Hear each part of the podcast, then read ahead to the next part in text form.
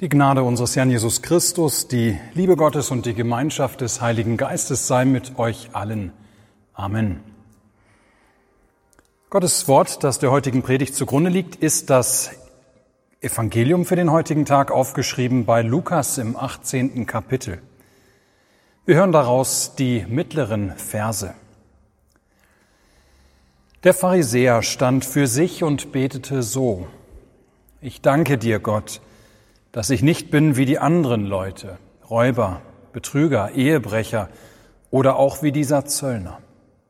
Ich faste zweimal in der Woche und gebe den Zehnten von allem, was ich einnehme. Der Zöllner aber stand von ferne, wollte auch die Augen nicht aufheben zum Himmel, sondern schlug an seine Brust und sprach, Gott sei mir Sünder gnädig. Liebe Gemeinde, wir haben heute mit diesem Predigtwort einmal mehr eine Geschichte vor uns, die wir alle wohl nur allzu gut kennen, schon von unserer Kinderzeit auf. Ja, dieses Gleichnis von dem Pharisäer und dem Zöllner, die beide zum Gebet in den Tempel kommen, ist so schlicht und gehört schon deshalb zu den bekanntesten Geschichten der Bibel. Ja, wir kennen dieses Gleichnis mehr oder weniger auswendig. Aber kennen wir diese Erzählung auch inwendig. Hand aufs Herz, ihr Lieben, wer von uns spricht beim Hören dieses Gleichnisses nicht bei sich, zum Glück bin ich nicht wie dieser Pharisäer. Ja, da vergleichen wir uns doch tatsächlich mit dem Pharisäer und klopfen uns dann vielleicht beruhigt auf die Schulter und sprechen bei uns, Gott sei Dank, so einer bin ich ja zum Glück nicht. So viel halte ich Gott sei Dank nicht von mir selbst. Vielleicht bin ich nicht ganz so demütig wie der Sünder, aber zumindest bin ich längst nicht so vermessen wie dieser Pharisäer und wie so viele andere Menschen. Ja, in der Tat, wir kennen dieses Gleichnis auswendig, aber inwendig. Weil dieses Gleichnis überhaupt gar nicht so simpel ist, wie es auf den ersten Blick manchmal erscheint. Lasst uns deshalb einmal genauer danach gucken und wir fangen einmal bei dem Pharisäer an. Wir sind es gewohnt, die Pharisäer nur als Heuchler und Scheinheilige abzutun. Als solche, die liebend gerne vor anderen Menschen geprahlt haben. Mit ihrer Frömmigkeit, mit ihrer Art und Weise, wie sie ihren Glauben gelebt haben. Ja, das Bild, das wir so von den Pharisäern haben, ist, dass sie jede Möglichkeit dazu genutzt haben, zu zeigen, wie toll sie doch sind. Dass sie beispielsweise mitten auf der Straße gebetet haben, um von anderen dabei gesehen zu werden. Wäre der Pharisäer in unserem Gleichnis so einer, dann wäre unser Gleichnis einfach, es wäre selbstverständlich, Babyeier leicht, wie meine Jüngsten zu pflegen sagen. Aber so ist der Pharisäer eben nicht. Vielmehr nimmt er seinen Gottesdienst todernst. Er ist wirklich fromm. Ja, seine Frömmigkeit ist nicht geheuchelt. Er fastet zweimal die Woche und gibt den Zehnten von allem, was er einnimmt. Ja, gehen wir einmal davon aus, nicht um damit Gott zu beeindrucken, sondern weil er mit dem Herzen bei der Sache ist. Ihr Lieben, wie schnell, wie schnell hört bei uns im Vergleich zu diesem Pharisäer die Gemütlichkeit nicht bei der Frage von Essen und Geld auf? Nicht bei diesem Pharisäer. Er hungert und opfert für Gott. Er führt ein vorbildliches Leben nach Gottes Willen. Er sagt nicht nur, sondern er tut auch. Er fastet als Erster, er gibt den Zehnten als Erster. Gute Werke für Gott und seinem Nächsten gehören für ihn selbstverständlich zu seinem Glauben dazu. Und darin ist er für alle Menschen erst einmal ein ganz tolles Vorbild. Auch die Art und Weise, wie der Pharisäer betet, zeugt von einem tiefen Glauben. Er dankt Gott. Anfänger im Glauben und Gelegenheitschristen beschränken sich in der Regel im Gebet auf das Bitten. Und sie bitten vor allem dann, wenn sie in Not sind, nicht der Pharisäer. Er dankt Gott dafür, dass Gott an seinem Leben ein so großes Werk getan hat, dafür, dass Gott ihn in seiner Gnade erwählt hat und ihn aus seinem alten Leben befreit hat. Wer Gott dankt, zeigt damit immer, dass es ihm nicht um die momentane Hilfe in der Not geht, für die Gott gut zu gebrauchen ist. Nein, wer Gott dankt, zeigt einen tiefen Glauben. Und das tut der Pharisäer. Aber, und jetzt kommt's. Wo ist dann das Problem mit dem Pharisäer, weshalb Jesus ihn in seinem Gleichnis als Negativfigur gebraucht? Warum geht er letztlich nicht gerechtfertigt nach Hause, dieser Pharisäer? Nicht im Reinen mit Gott.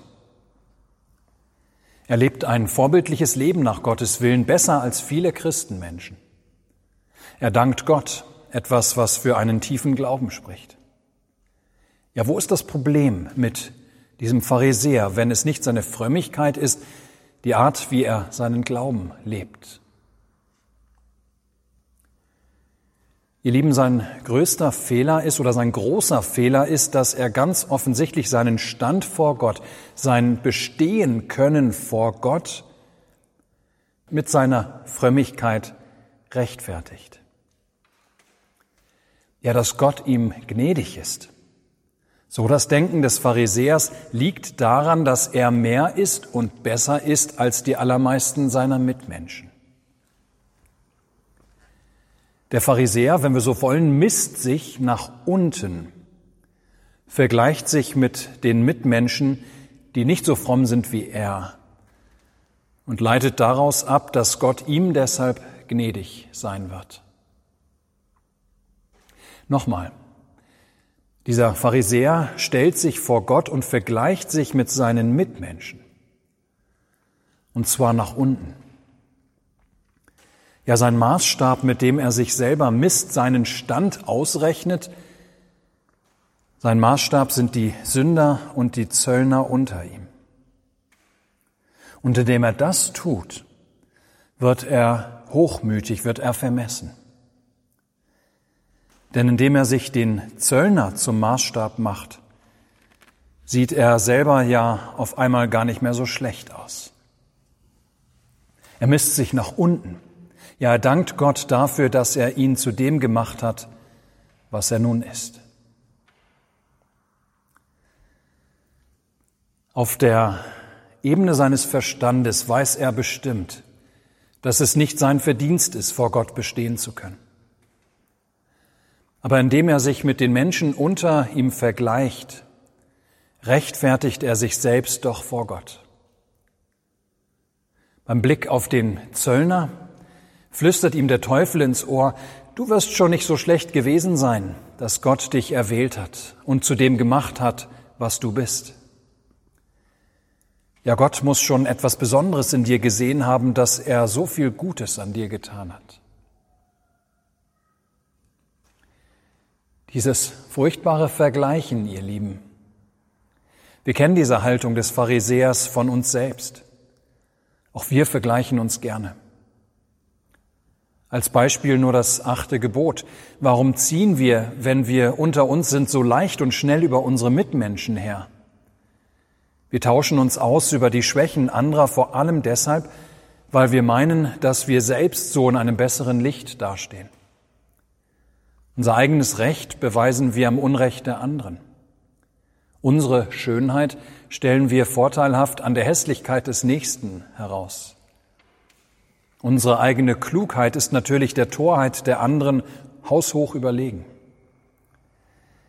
Wie mache ich doch alles so richtig und die anderen ist so falsch?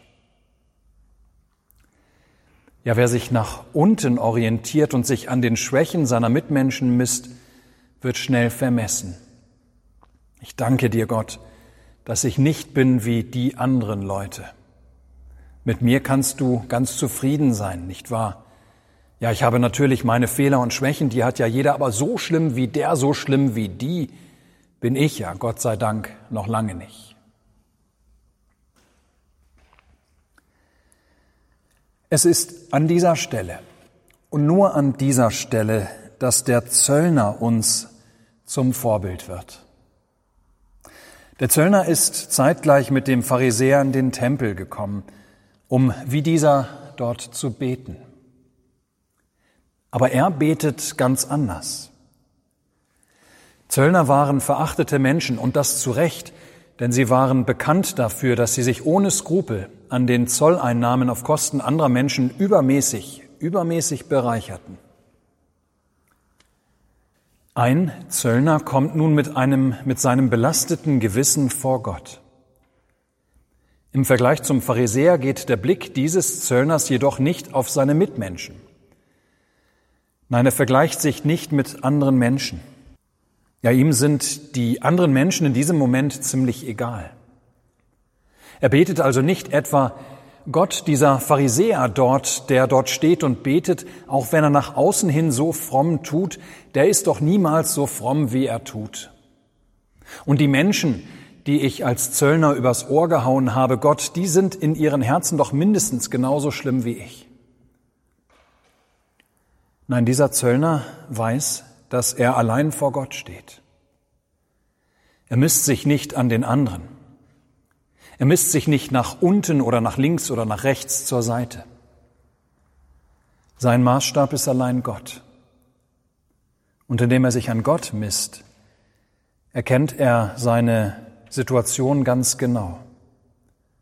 Gott, sei mir Sünder gnädig, betet er. Gott, sei mir Sünder gnädig.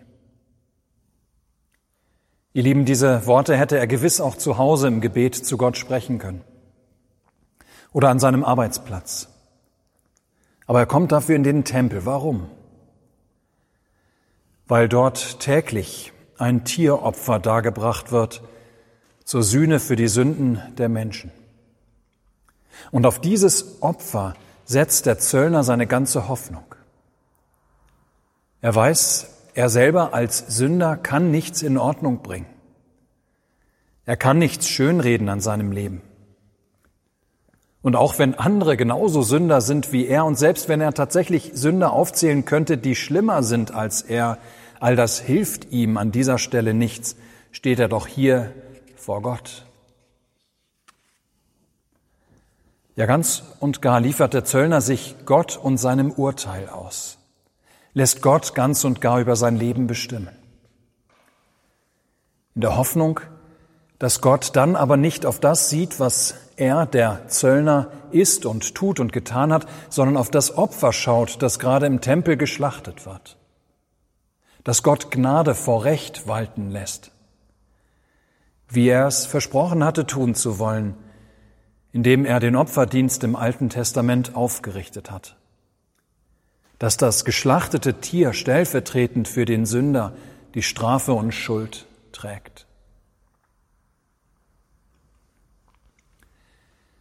Liebe Gemeinde, in unserer Welt hat das Messen aneinander seinen berechtigten Platz.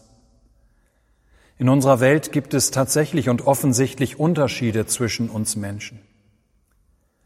Bevor ich jemandem eine Arbeit gebe, darf ich fragen, was er oder sie bisher geleistet hat.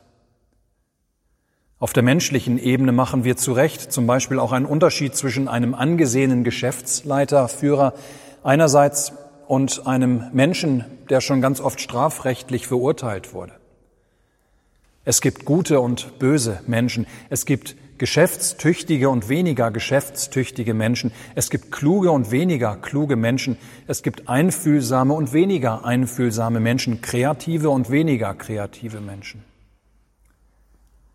Aber was den Stand vor Gott angeht, gibt es diese Unterschiede nicht.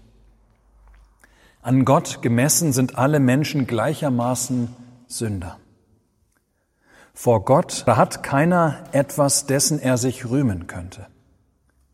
Es ist hier kein Unterschied, heißt es so zum Beispiel in der Bibel von allen Menschen. Sie sind allesamt Sünder und der Mangel des Ruhms, den sie bei Gott haben sollten. An anderer Stelle heißt es, denn auch alle unsere Taten hast du Gott für uns vollbracht. Und weiter, was hast du, Mensch, das du nicht empfangen hast? Wenn du es aber empfangen hast, was rühmst du dich dann, als hättest du es nicht empfangen? Hüten wir uns deshalb davor, uns vor Gott mit anderen zu vergleichen. Zumal, was wissen wir Menschen eigentlich wirklich voneinander? Was wissen wir davon, wie du und ich uns im jüngsten Gericht schlagen werden? Was hat der Pharisäer vom Zöllner letztlich gewusst? In sein Herz konnte er nicht schauen. Ja, wir müssen uns davor hüten, den Richterstuhl einzunehmen, der allein Gott zusteht. Wer zum Beispiel auch an den Abendmahlstisch tritt, der darf nicht erschrecken, wenn da plötzlich das Gemeindeglied, von dem so viel Schlechtes gehört wurde, wenn dieses Gemeindeglied plötzlich neben einem steht. Im Gegenteil können wir nur Gott preisen für die Gnade, die er diesem ebenso tut wie an einem selber. Ja, darum sollen wir ehrfürchtig vor, den letzten, vor dem letzten Geheimnis der anderen Person stehen bleiben, vor dem Geheimnis, das diese Person mit Gott hat und vor dem nur Gott selber, von dem nur Gott selber weiß. Wir werden alle einmal am Ende vor Gott antreten und Antwort geben müssen, wenn er uns nach unserem Leben fragt. Dann werden wir alle die Gelegenheit haben, all das Gute aufzuzählen, das wir aus uns selbst heraus vollbracht haben. Und wisst ihr was? Es wird still sein, fürchte ich, mucksmäuschen still. Ja, es ist eine Illusion, zu denken, dass wir dann noch sagen werden, danke Herr, dass ich nicht so bin wie die anderen. Denn wenn ich mir das so anhöre, war ich ja wirklich noch ganz okay. Es ist eine Illusion, ihr Lieben, zu denken, dass wir, wenn Gott uns unser Leben vor Augen hält, noch zu ihm sagen werden, aber guck doch Gott hier und hier und hier, im Vergleich zu all den anderen sah mein Leben doch so schlecht gar nicht aus. Ja, es ist eine Illusion zu denken, dass wir dann noch mit dem Finger zeigen werden, Gott, schau doch die da hinten an, die waren doch allesamt viel schlimmer als ich. Nein, in dem Moment wird Gott dich und mich persönlich fragen, du bist dran, rechtfertige dein Leben. Ja, und spätestens dann werden wir zutiefst, zutiefst demütig erkennen müssen, ich kann mein Leben nicht vor Gott rechtfertigen. Ich habe auf ganzer Linie versagt. Ich kann nichts schönreden. Und auch wenn andere genauso Sünder sind wie ich oder gar schlimmer, das macht mich nicht besser.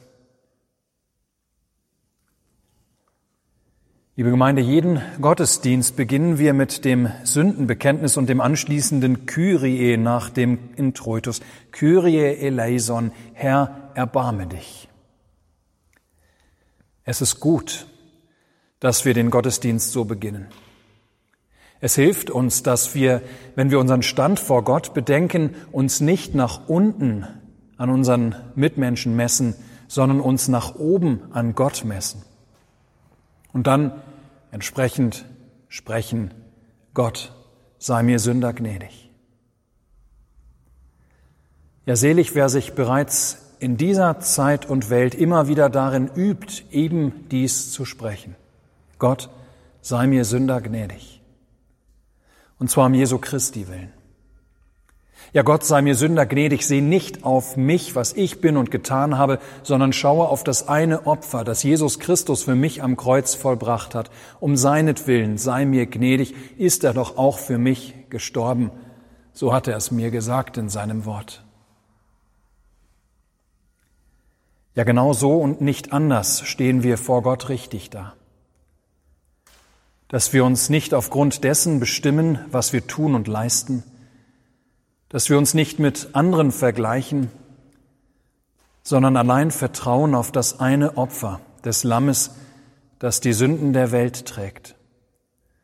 Dass wir allein vertrauen auf ihn, auf Jesus Christus und seinen Tod am Kreuz. Mit ganz leeren Händen stehen wir vor Gott. Mit Händen, die wir nur noch dafür gebrauchen können, uns vor die Brust zu schlagen und unsere Schuld zu bekennen. Dann aber dürfen wir das große und das unendlich befreiende Wunder des Freispruchs um Christi willen immer wieder auch schon in dieser Zeit und Welt erleben. dürfen wir erfahren, wie Gott uns unsere leeren Hände öffnet und füllen lässt. Mit seinen Gnadengaben am Altar, am Taufstein und unter der Kanzel. Mit seinem Freispruch um Christi willen. Mit der Vergewisserung der Vergebung unserer Sünden. Mit der erneuten Verheißung von Leben und Seligkeit.